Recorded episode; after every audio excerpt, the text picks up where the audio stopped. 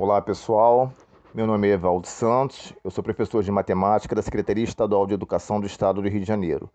O tema da nossa aula desse podcast de hoje é sobre conjuntos numéricos. O que seriam os conjuntos numéricos? Conjuntos numéricos é todo aquele cujos elementos são números.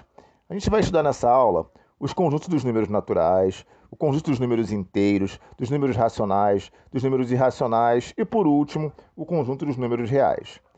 Quem seriam o conjunto dos números naturais?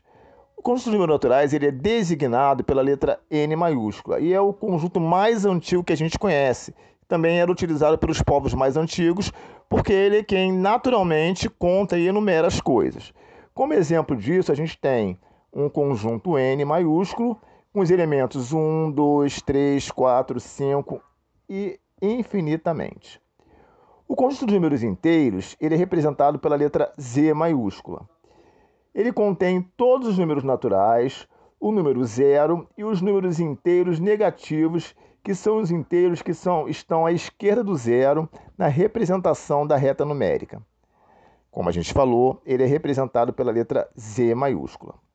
A gente tem agora o conjunto de números racionais. Para a gente falar sobre números racionais, a gente tem que falar sobre é, dízima periódica, número decimal. Por quê? Porque o conjunto de números racionais são aqueles que se apresentam sob a forma de fração. Então a gente pode escrever qualquer número racional na forma decimal. Basta dividir o numerador pelo denominador. Podemos resultar em um decimal exato, quando o número de casas decimais após a vírgula for finito, por exemplo, 5 meios, que seria 5 dividido por 2. A gente teria como resultado 2,5 pode resultar também numa dízima periódica, a representação decimal de um número racional que possui um número infinito de casas decimais. Nas dízimas periódicas sempre há uma parte que se repete. Por exemplo, um terço, que é 1 sobre 3. 1 dividido por 3. A gente tem como resultado 0,333333 infinitamente. E a gente tem o conjunto dos números irracionais aí nesse meio que são os números que não podem ser obtidos por meio de uma fração.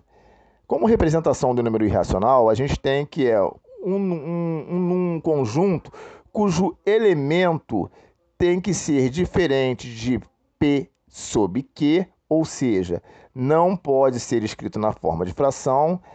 P e Q tem que pertencer aos conjuntos de números inteiros e Q, que é o denominador, tem que ser diferente de zero, porque no conjunto dos números reais não existe divisão por zero. Como exemplo, a gente tem raiz de 2, tem o número π, tem o número 52,1343290 infinitamente como dízima periódica. Agora a gente vai falar sobre o conjunto dos números reais. O conjunto dos números reais são aqueles formados por todos os números com representação decimal, isto é, os decimais exatos ou periódicos, os números racionais, os decimais não exatos, os números irracionais. Por que isso? Porque o conjunto dos números racionais, ele contém o conjunto dos números naturais e também contém o conjunto dos números inteiros. Então, quando a gente fala dos números reais, a gente diz que eles são aqueles formados por todos os números com representação decimal, isto é, decimais exatos ou periódicos, que são os racionais, e os decimais não exatos, que são os irracionais. A gente tem a representação da reta numérica dos números reais. Como seria isso? A gente tem que organizar uma reta sequencial, como se fosse uma régua, escrita em ordem crescente, sempre tendo o zero como referência, de que tudo que esteja à direita do zero seja considerado positivo e tudo que esteja à esquerda do zero seja considerado negativo. É, vamos falar também sobre intervalos reais. No nosso dia a dia, certamente já nos deparamos com essas indicações de temperaturas em cada rótulo de produtos alimentícios. Então a gente tem que o conjunto dos números reais possui esses subconjuntos denominados intervalos, nos quais é, os elementos são determinados por meio de desigualdades, sejam os números reais A e B com A menor que B.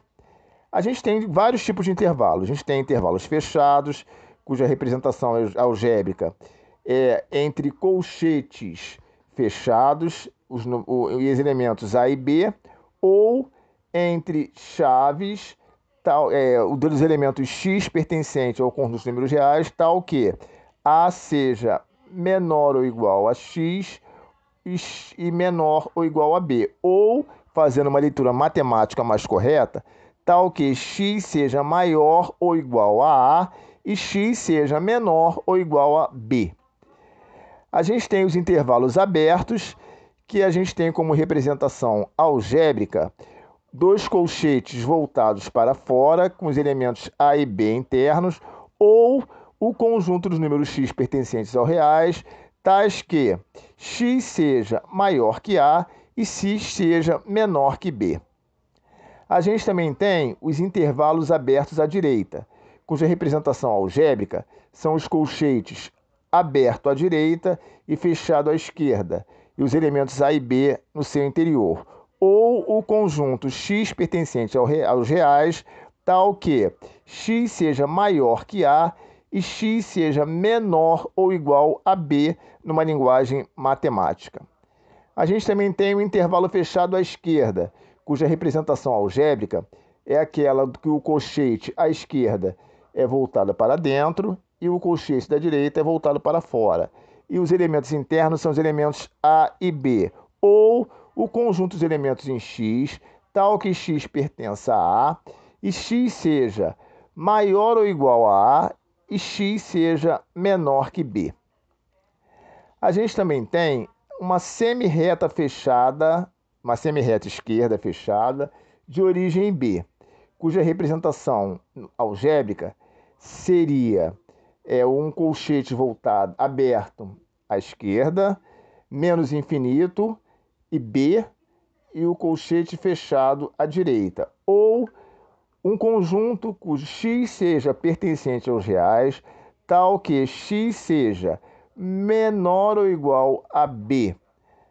É, também temos uma semirreta direita fechada de origem em A, cuja representação algébrica seria é, dois colchetes, um colchete fechado à esquerda, o elemento A e mais infinito, é, aberto à direita, ou o conjunto x pertencente aos reais, tal que x seja maior ou igual a A. Também temos a semirreta direita aberta de origem A, cuja representação algébrica seria um, um colchete aberto à esquerda, os elementos internos A e mais infinito, aberto também à direita, ou o conjunto x pertencente aos reais, tal que x seja maior que A. Uma semirreta esquerda aberta de origem A, cuja representação algébrica seja um colchete aberto à esquerda, os elementos internos menos infinito e B, e um colchete aberto à direita, ou o conjunto de x pertencente aos reais, tal que x seja menor que B. Então, pessoal, é, nós vimos alguns conjuntos numéricos, vimos é, os elementos pertencentes a eles e espero que isso tenha sido entendido. E então, até o nosso próximo podcast.